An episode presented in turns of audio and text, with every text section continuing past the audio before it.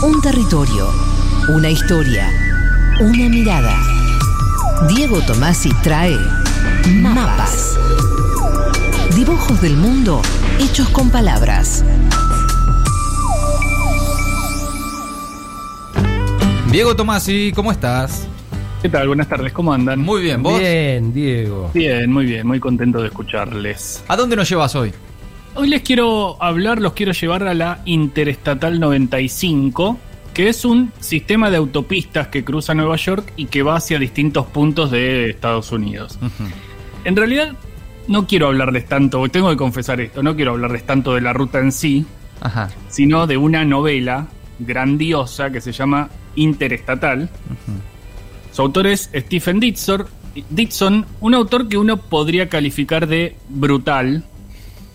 Y digo brutal porque lo que hace el tipo es pensar eso que siempre un poco nos interesa, que es la condición humana, cómo Sí. somos, Sí.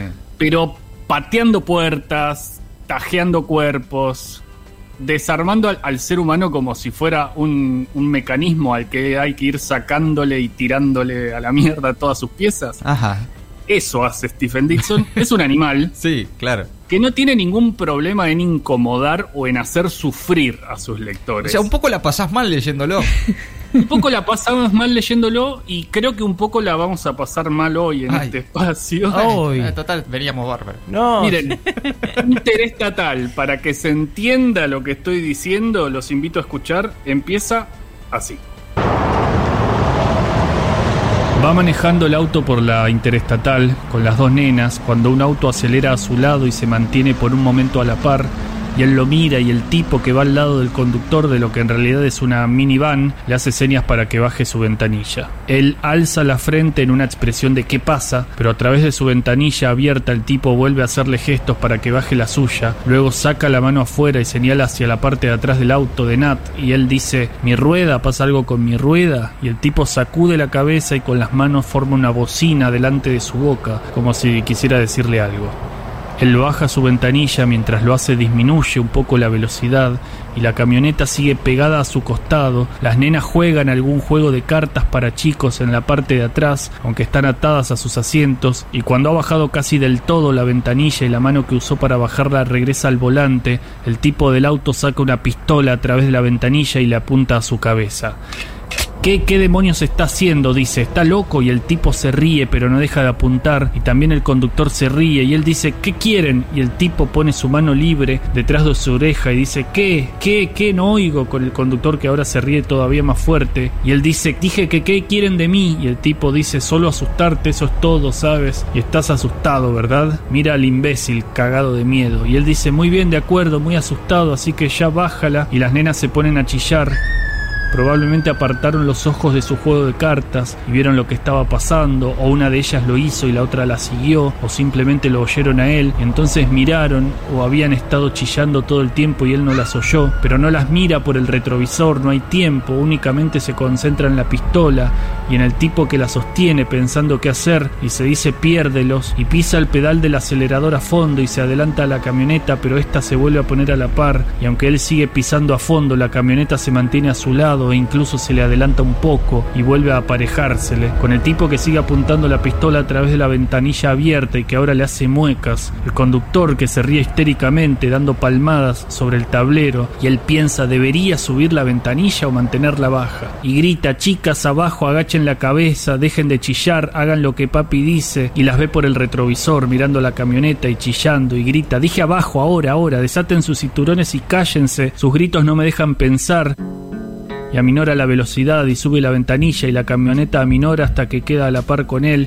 y el tipo que saca el arma por la ventanilla palmea con su mano la mano libre del conductor. Entonces el tipo apunta la pistola al asiento de atrás con las nenas ahí agachadas y llorando, tal vez en el piso, tal vez en el asiento, ya que él no puede verlas y se pasa el carril lento y la camioneta se pone a su lado en el carril intermedio. Entonces él se tira a la banquina, frena, rápidamente pone el cambio y circula marcha atrás por la banquina sobre algunas matas y la camioneta sigue alejando pero mucho más despacio, y desde unos 30 y luego 60 y 80 y 100 metros de distancia, el tipo afirma el brazo de la pistola con su otra mano y apunta hacia el auto y él grita, chicas, quédense abajo porque ahora las dos están mirando hacia afuera por la luneta, tal vez debido a la sacudida y la súbita marcha atrás de unas balas atraviesan el parabrisas.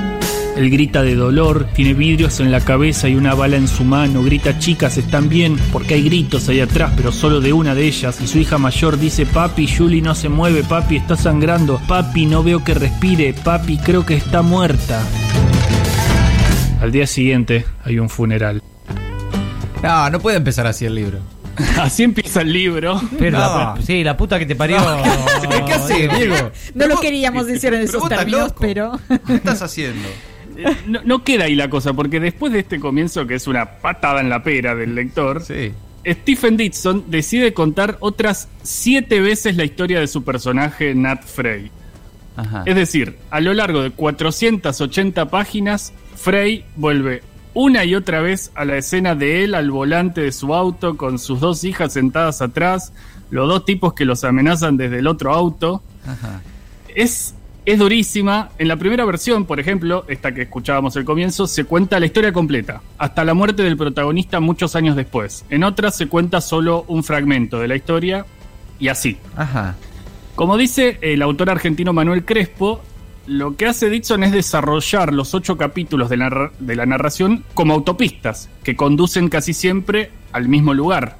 Hay retrocesos, hay monólogos interiores, hay conversaciones con las hijas durante el viaje, y todo se reduce a la búsqueda, la búsqueda de una fisura, de una grieta por la que escapar, por la que alejarse del dolor o Claro. reconfigurarlo. Claro. Dice Crespo, la novela camina sobre una cuerda que nunca separa de forma explícita lo que ocurrió de lo que pudo haber ocurrido, lo real de lo real modificado. Lo que iguala esas dos zonas es la obstinación del autor por narrarlo todo, Claro. Por las dudas, por si algo importante se hubiese escapado. Pero termina, camino, pero digamos, termina ¿no? siempre igual, ¿eh? No, no. Yo quiero saber si se puede evitar ese final. Mm, bueno, bueno, bueno, está, está- está bien lo que, lo que Sí. planteas porque es algo que Dixon le plantea al lector en algún momento y eh, en algún caso no termina exactamente igual Ah, la historia. Ok, ok. No, no en la, no en la mayoría, pero en alguno. Sí. Les voy a compartir eh, otro fragmento que es el final del capítulo 3 de Interestatal de Stephen Dixon que dice así. Y gira sobre su asiento y mira hacia abajo y Margo está chillando y él grita, Shh, dime, vamos, ¿estás bien? Y ella dice, solo me duelen las rodillas por golpear el asiento, pero creo que sí. Y él dice, aparte de eso, ¿crees que estás bien? Mirando rápidamente a través de las ventanillas de los pasajeros para ver que los hombres no hayan dado la vuelta. Y ella dice que sí, frotándose las rodillas. Y él dice, mirándola Julie, que está apoyada sobre su costado y no lo mira. Julie, ¿qué pasa con Julie? Y se estira hacia abajo y la alcanza. Ese ojo está cerrado y él piensa que tal vez esté inconsciente, solo se lastimó la cabeza al golpearse contra el asiento. Está orientada de tal manera que pudo suceder eso, pero por lo demás bien, un corte y una contusión cerebral, pero no mucho más. Margo da un alarido y dice, papi, hay sangre, Julie no se mueve y él dice, es tuya y ella, creo que no, no me parece que esté sangrando y él dice, fíjate, fíjate. Y ella se palpa por todos lados y dice, estoy segura de que no sangro, ni siquiera mis rodillas, no están húmedas y él se inclina un poco más y se estira hacia abajo hasta Julie, no quiere moverla pero tiene que hacerlo para comprobar, debería salir del auto y meterse por la puerta donde está ella y hacerlo así, no, hazlo ahora, la toca pero casi se cae encima de ella y se pasa al asiento del acompañante y desciende y la alza hasta enderezarla, sus piernas quedan en el suelo, la cabeza cuelga floja hasta que la posa en el asiento, no parece estar respirando, ve sangre en su cuello y su mejilla y a través de su cardigan y rodeando su espalda con una mano para sostenerla le desabotona la parte de arriba del cardigan y luego la camisa y le baja la camiseta empapada en sangre diciendo todo el tiempo no, no, no y pensando yo sé lo que es, no quiero saber lo que es y grita cuando ve brotar sangre de un agujero de bala. Ah, déjate joder. bueno, es, es- es- es tremendo. Eh, es difícil decir o pensar cómo hay que leer la novela interestatal, cuál es o cuál de las ocho versiones de la misma historia es la real, Hmm. cuántas veces se puede contar la misma historia. Eso es muy eso es muy interesante, ¿no? Como el tipo de, de- de tantas maneras distintas cuenta lo mismo, ¿no? Y además uno termina de leer la primera, que, que tiene como 100 páginas, y uno dice, bueno, ya está, ya leí una novela. ¿Qué- ¿Por qué tengo que leer esto tantas veces más? por qué de vuelta? Porque además es, es muy, es muy bueno el primer capítulo. Mm. Y, y después uno se da cuenta de que sí, se puede contar muchas veces. Claro. La pregunta en todo caso es, es cuántas veces se puede contar a sí mismo la misma historia un padre que perdió una hija. Claro. Claro. Ahí hay, hay una, una experiencia y un experimento que hace con el lenguaje Stephen Dixon que es increíble, pero que también tiene que ver con esto que les decía de hasta dónde machacar o pinchar sobre lo humano, digamos, hasta dónde se puede, porque ¿cómo hace uno, no? Para seguir adelante. Que, eh, también hay una cuestión muy interesante con, con esto que no, no quiero spoilear si es que alguien quiere leer la novela, que es ¿qué hace ese padre con esa muerte? ¿Cómo sigue? Claro. O sea, ¿qué hace? ¿Se, se- se retira a su casa a, a sentir dolor? Mm.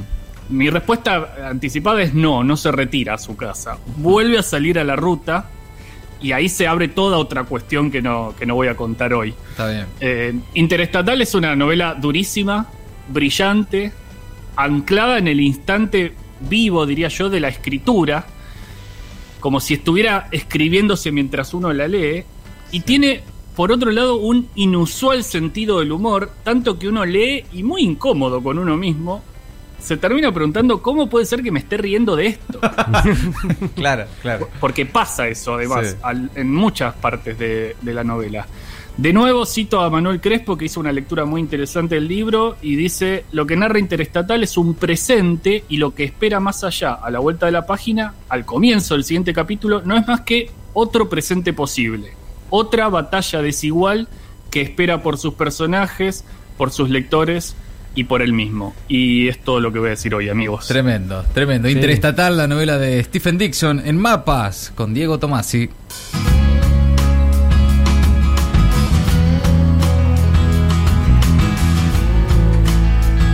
Me dejó un poco mal. te digo, Sí, no, no, como- era tremendo. La verdad que nos, nos sacó de toda la angustia que estamos viviendo para meternos en una angustia mucho peor. Excelente.